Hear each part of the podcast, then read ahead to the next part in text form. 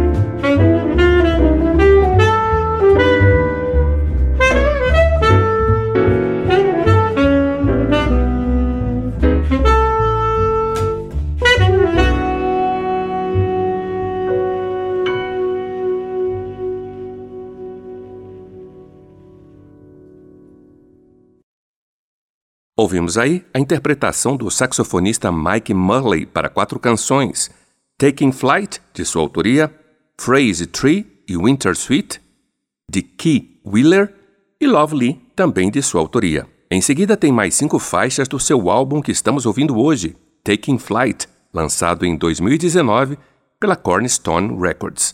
Fique com a gente e não saia daí.